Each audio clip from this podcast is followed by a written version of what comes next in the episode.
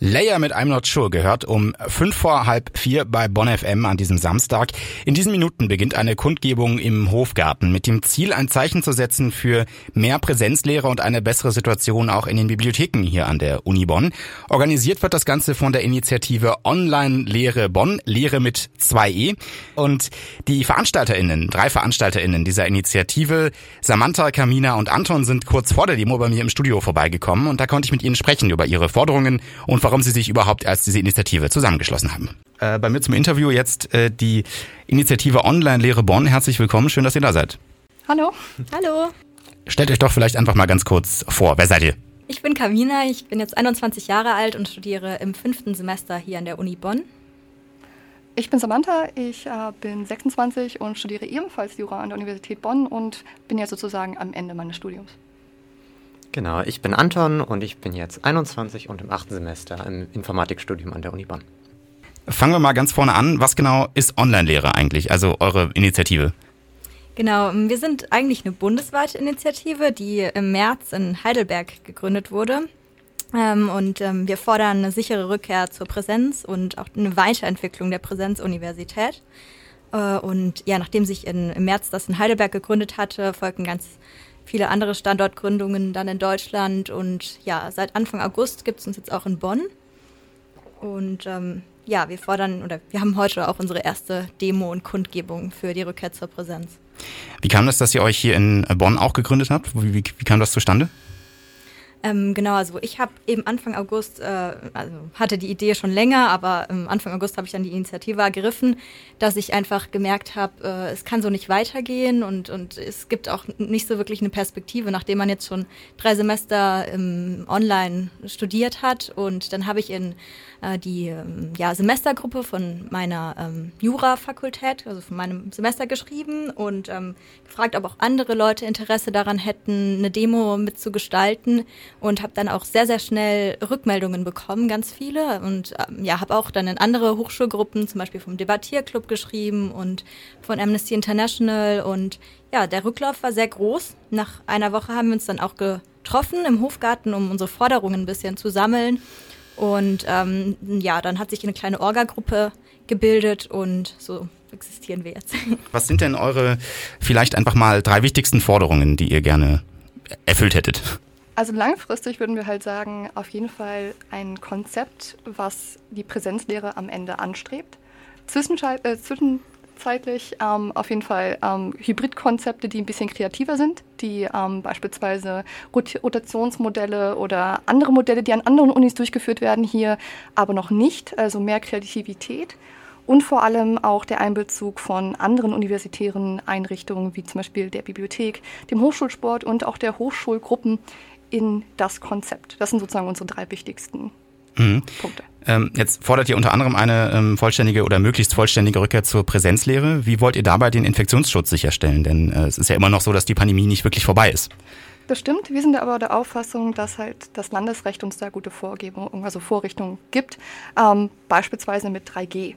Das haben wir landesweit, ist das eingeführt worden und in der Uni kann man das auch gut umsetzen. Oder man könnte zum Beispiel sagen, okay, ähm, wir machen zum Beispiel soweit Hybridmodelle, bis es tatsächlich so möglich ist. Aber langfristig sollte das ganze Konzept so ausgerichtet werden, dass Präsenz immer am Schlusslicht, sozusagen am Ende, das Ziel sein soll, damit es sozusagen wieder vollständig zurückkommen kann. Es darf nicht immer nur kurzfristige Lösungen geben, die eigentlich nur versuchen, leicht über Wasser zu halten und nie ein richtiges Ziel haben. Aber 3G wäre dann auch eine faktische Impfpflicht für Studierende, oder? Also oder eben die Alternative mit dem Testen, aber die Tests sind relativ teuer, wenn man sie selber bezahlen muss. Das dürfte dann für Studierende auch wieder schwierig werden. Das stimmt, aber die Universität Bonn hatte ja schon ähm, selber Tests Zentren sozusagen zur Verfügung gestellt. Und wir glauben, dass es auch im Sinne der, der, Universität wäre, auch diese Testzentren weiterhin für Studenten und Studierende generell offen zu halten. Und ich glaube, also wir glauben, dass das möglich ist, so ein Wille, da ein Weg. Okay. Ähm, was ist denn mit Studierenden oder Lehrenden, die sich entweder nicht impfen lassen können oder auch einer Risikogruppe angehören, die möglicherweise auch einfach berechtigte Bedenken haben, Angst haben, wieder in Präsenz zu gehen? Ähm, wie wollt ihr die in euer Konzept integrieren? Also da bestünde zum Beispiel die Möglichkeit von diesen Hybridmodellen, von denen wir vorher schon gesprochen haben. Das äh, beinhaltet beispielsweise, wenn wir zum Beispiel einen Professor oder Professoren haben, die nicht gerne ähm, oder sich nicht wohlfühlt, einer Risikogruppe angehört, dass zum Beispiel trotzdem im Hörsaal irgendwie äh, das aufgenommen werden kann, weil das irgendwie eine andere Art ist zu interagieren, dort das Setup wirklich funktioniert und dann entweder eine kleinere Gruppe sozusagen, die geimpft ist oder so zugelassen werden können und das sich rotiert und währenddessen das, äh, wie das an anderen Unis ist, aufgenommen werden kann, den Leuten zur Verfügung gestellt werden kann, bis es eine Inzidenzstufe erreicht, wo sich auch diese, ähm, diese Professorinnen oder Professoren äh, wohlfühlen oder halt auch für Studenten, wie gesagt, dass diese ähm, großflächig aufgenommen werden und ihm zur Verfügung gestellt werden nach der Vorlesung, sodass auch diese sagen können, okay, wir können das nacharbeiten oder wir können diese Vorlesung auch anderwertig dann zur Verfügung gestellt bekommen. Mhm.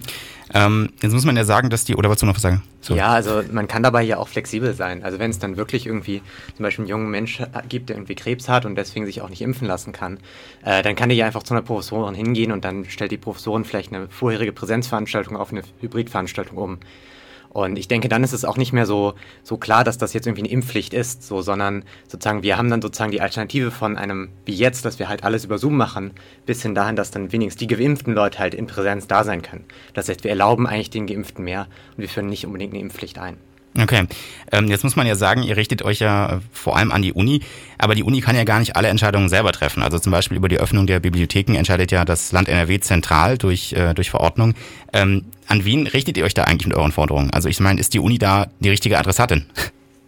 Hm, natürlich richten wir uns nicht nur an die Uni, sondern wir haben gerade festgestellt in den letzten Monaten, dass äh, im gesamten Pandemiekurs wir als Studierende ähm, obwohl wir ja fast drei Millionen Menschen in Deutschland sind, eigentlich nicht wirklich Teil der Debatte waren. Und ähm, deshalb richten wir uns selbstverständlich auch an die Politik, ähm, dass da wirklich Maßnahmen ergriffen werden. Und ähm, natürlich ist es auch ein Appell an die Lehrenden, die vielleicht letztendlich auch die Entscheidung treffen können, wie sie ihre Vorlesungen und Veranstaltungen dann ähm, durchführen, dass die sich dafür entscheiden, wieder schnellstmöglich zur Präsenz zurückzukehren. Hm.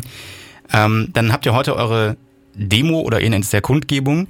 Ähm, eine eurer Forderungen, mit der ihr auch relativ offensiv werbt, ist ja äh, die Rückkehr zur äh, Präsenzlehre, mithin so ein bisschen eine Art Aufhebung von Einschränkungen. Das könnte natürlich auch Menschen aus der Querdenkenszene anziehen.